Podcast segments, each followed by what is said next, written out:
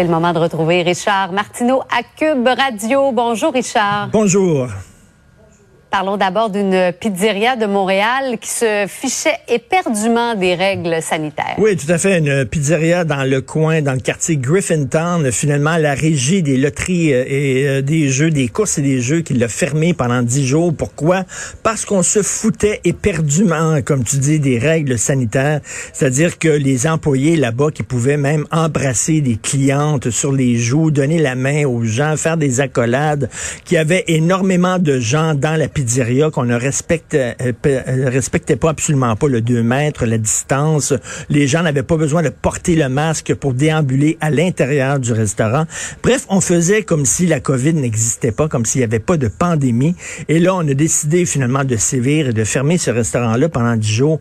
Je peux comprendre que les gens soient tannés. Je suis tanné. Des fois, ça m'arrive régulièrement d'oublier mon masque. Je sors de mon auto, je veux rentrer quelque part. Oh, mon masque. Faut que je retourne dans mon auto, chercher mon masque dans le coffre à gants. Souvent, je sors de chez moi, j'ai oublié mon masque. C'est pas naturel. Tout ça est contre la façon mm. dont on vit habituellement.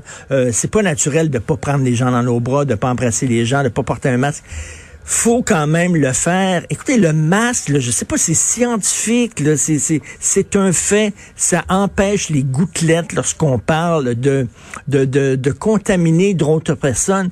Il y a combien de gens qui ont été contaminés lors de parties?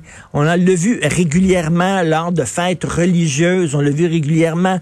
Les gens qui dansent la salsa, le tango, qui sont hyper collés l'un contre l'autre.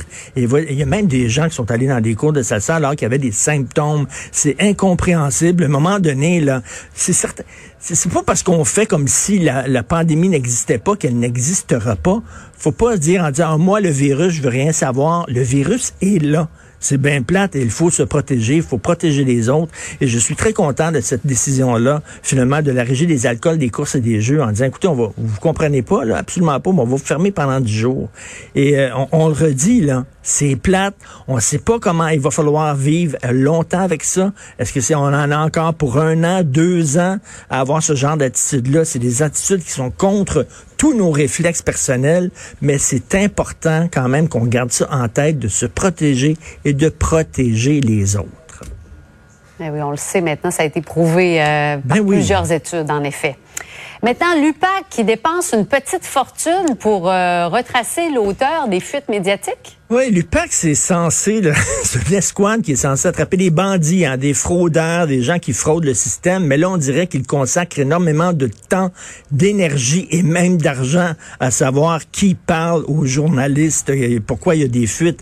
2,5 millions qui ont été engloutis dans la chasse aux fuites à l'UPAC, ça n'a aucun sens. Et lorsqu'on regarde le bilan de l'UPAC, rappelez-vous, ils ont fermé l'enquête Modestie qui visait Marc Bibot, qui était un grand argentier du Parti libéral. Ils ont l'enquête Machuré qui vise Jean Charest. On ne sait pas exactement qu'est-ce qui arrive avec ça. Euh, est-ce que ça va aboutir? On ne sait pas. Ils ont tiré la plug sur l'enquête Justesse, une enquête qui euh, parlait, qui concernait une fraude immobilière extrêmement importante, qui visait euh, trois gros argentiers du Parti libéral, Franco Fava, William Bartlett et Charles Rondeau.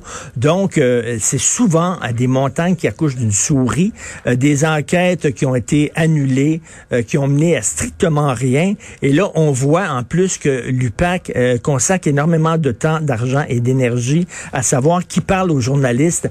À un moment donné, il va falloir se pencher sur le bilan de l'UPAC. Est-ce que le jeu en vaut la chandelle? Est-ce que l'argent qu'on met dans cette escouade-là, est-ce que c'est de l'argent qui est vraiment euh, euh, utilisé à bon escient? Mais quand même, là, on dirait que les bandits, c'est les gens... Ici, il y a des policiers qui parlaient aux journalistes, c'est parce qu'ils sentaient que il y avait, ils avaient les bâtons dans les roues, que les choses n'allaient pas comme elles devaient se dérouler à l'intérieur de l'UPAC. Et c'est important, on le dit, hein, les lanceurs d'alarme, les tireurs d'alerte, c'est très important dans notre société. Il faut les protéger. Euh, donc, je sais pas, là, on dirait qu'ils courent après les mauvais bandits à l'UPAC. Euh, ce serait temps de faire une bonne réflexion sur cette escouade-là. Richard Martineau, bonne émission. Merci, bonne journée. À demain.